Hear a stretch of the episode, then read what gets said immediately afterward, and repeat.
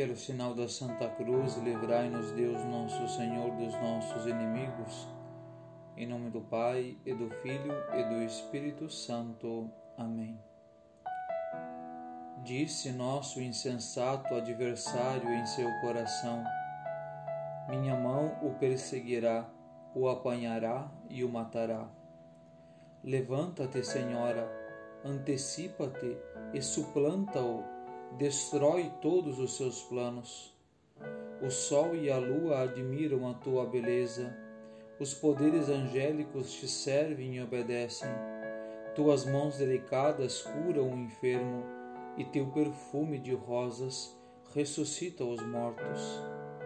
Virgem Mãe de Deus, daquele que não pode ser contido pelo universo inteiro, ele se encerrou em tuas entranhas ao se fazer homem.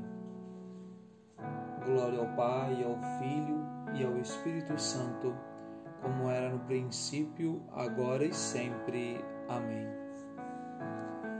Vamos meditar hoje sobre a virtude da castidade.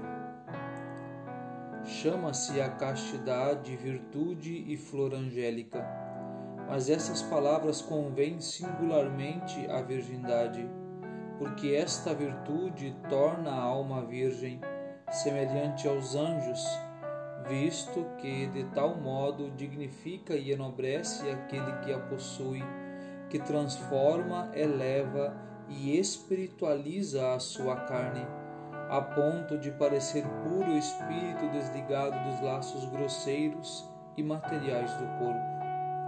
Muitos santos padres compararam as almas virgens com os anjos e preferem aquelas a estes. Santo Ambrósio diz: os anjos vivem sem carne, as almas virgens triunfam da carne.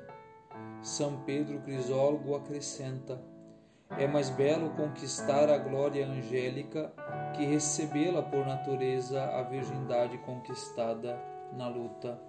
E depois de muitos esforços, o que os anjos de Deus receberam naturalmente.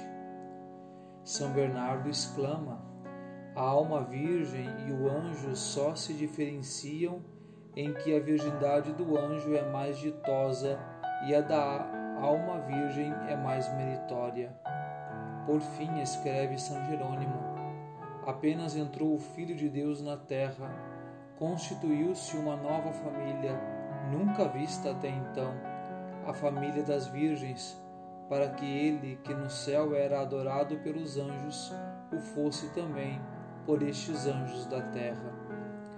Eis a razão porque esta virtude faz o homem tão amável e querido dos anjos, porque os anjos, como todos os seres, amam os seus semelhantes, e assim não podem deixar de amar aos que têm carne angélica e que vivem como anjos na própria natureza corpórea e material.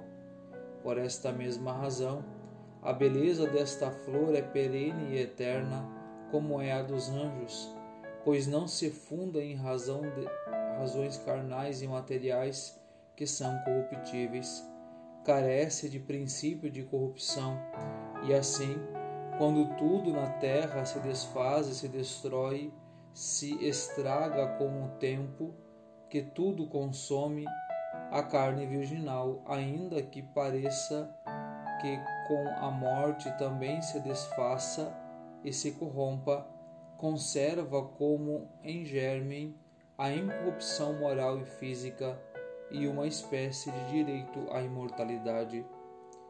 Esta é a formosíssima e puríssima geração das almas virgens.